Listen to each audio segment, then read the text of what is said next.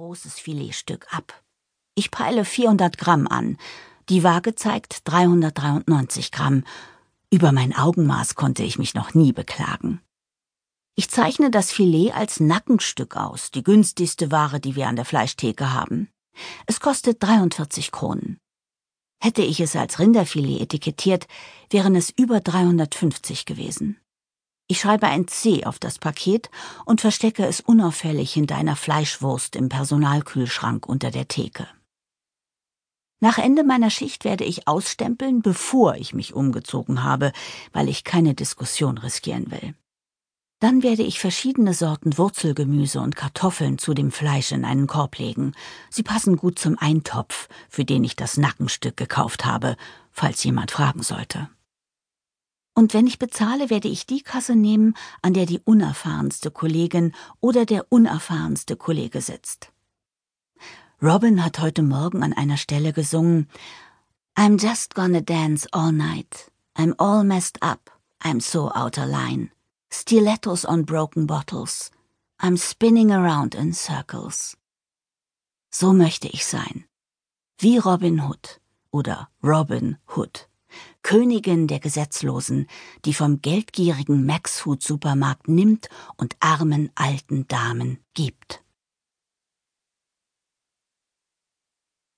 Ich sitze im Bus 53 in Richtung Henrik Dahls Berjet und bin auf dem Weg zu meinem Vater.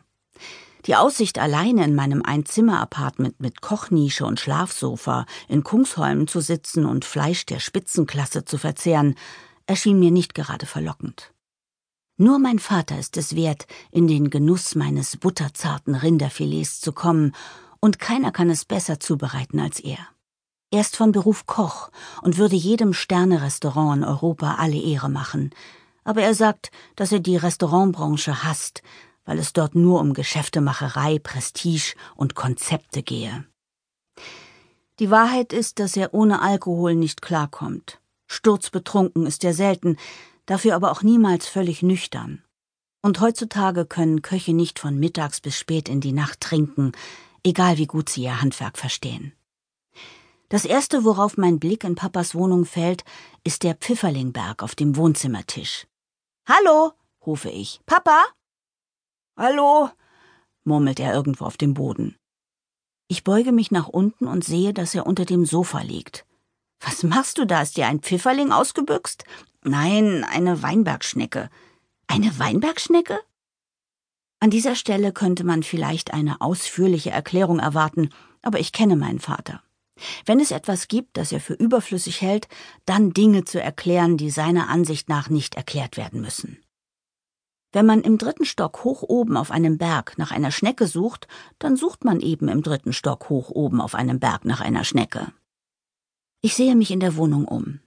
Wie immer hat mein Vater Kräuter zum Trocknen aufgehängt und überall stehen Blumentöpfe mit verschiedenen Gemüsesorten und Kräutern, die er selbst heranzieht. Auf dem Herd köcheln ein paar riesige Töpfe vor sich hin. Es duftet nach Wildfond. Ich tippe auf Reh. Am schönsten Platz im Wohnzimmer, wo normale Menschen eine Kommode oder eine Vitrine hinstellen, steht bei meinem Vater eine riesige Tiefkühltruhe. Es ist eine von insgesamt drei Kühltruhen, die mit eingekochten Fonds und allen möglichen Teilen von erlegtem Wild bestückt sind. Papa lebt sein eigenes Leben am Rande der Gesellschaft. Abgesehen davon, dass er Fonds an Restaurants im gesamten Stockholmer Großraumgebiet verkauft, geht er haufenweise anderen Geschäften nach. Welchen genau, weiß ich nicht. Wir sprechen nie darüber. Mein Vater steht unbeholfen vom Boden auf. Ja, also, wir waren sowieso im Wald unterwegs und da haben wir die Gelegenheit genutzt und vier Dutzend Weinbergschnecken gesammelt. Aber hier ging es heute ein bisschen wild zu und da ist eine abgehauen. Soll ich dir suchen helfen? Er hört mich nicht und rechtfertigt sich weiter. Ich bin heute Morgen aufgewacht und hatte plötzlich Lust auf Bruschetta mit Weinbergschnecken. Hast du das schon mal gegessen? Nein. Passt das denn zusammen? Keine Ahnung, ich habe noch nie davon gehört, aber ich kann es mir gut vorstellen. Zitrone, Knoblauch, Tomate, Weinbergschnecke, Petersilie und so weiter. Die Zutaten ergänzen sich doch wunderbar. Ja, das klingt lecker. Soll ich dir suchen helfen? Gerne. Wir haben nicht mehr viel Zeit, bevor sie das Schild abnimmt. Mein Vater hat unglaublich viele Umschreibungen für Sterben.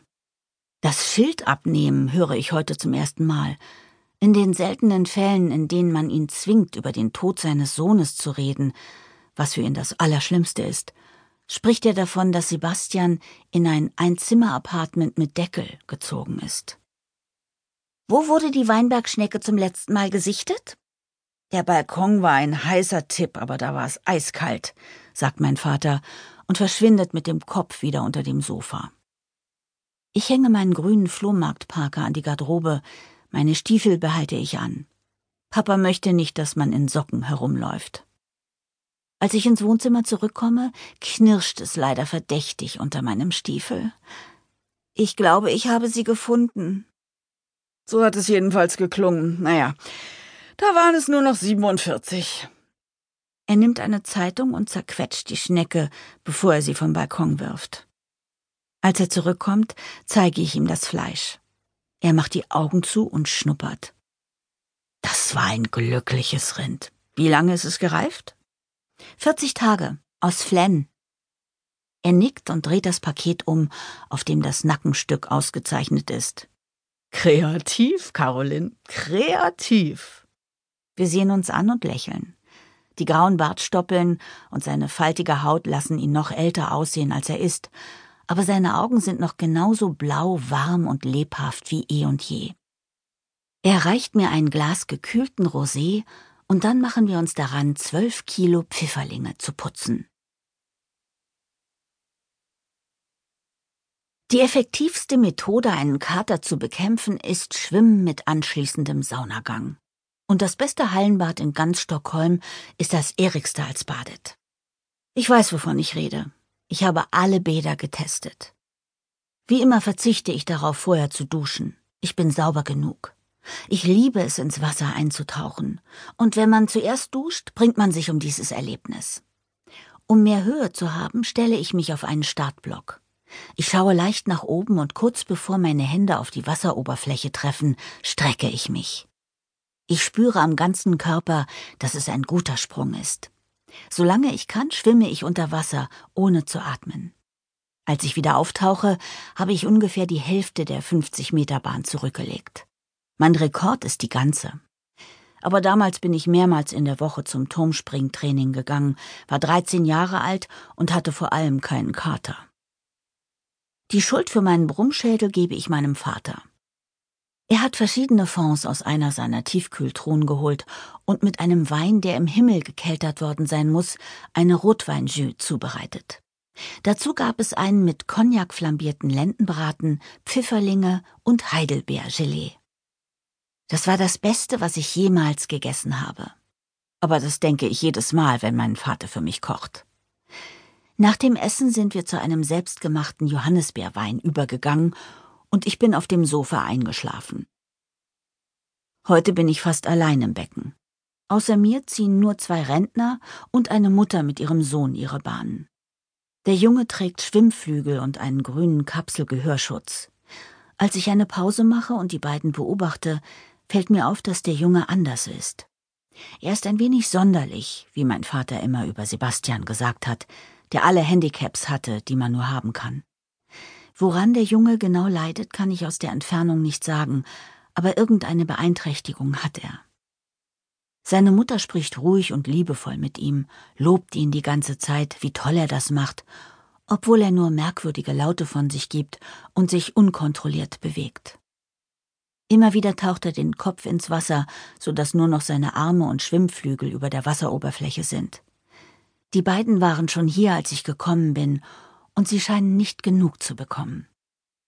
Ich denke an meine Mutter, die jeden Tag mit Sebastian schwimmen gegangen ist. Sie hat mit ihm schon fast im Hallenbad gewohnt.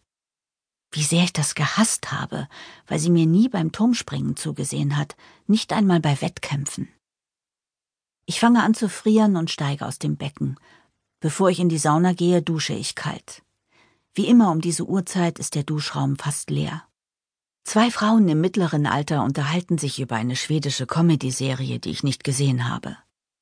Als ich gerade das Wasser abdrehen will, kommen Mutter und Sohn herein. Ich dusche weiter, obwohl ich vor lauter Gänsehaut schon fast bibbere. An der einen Hand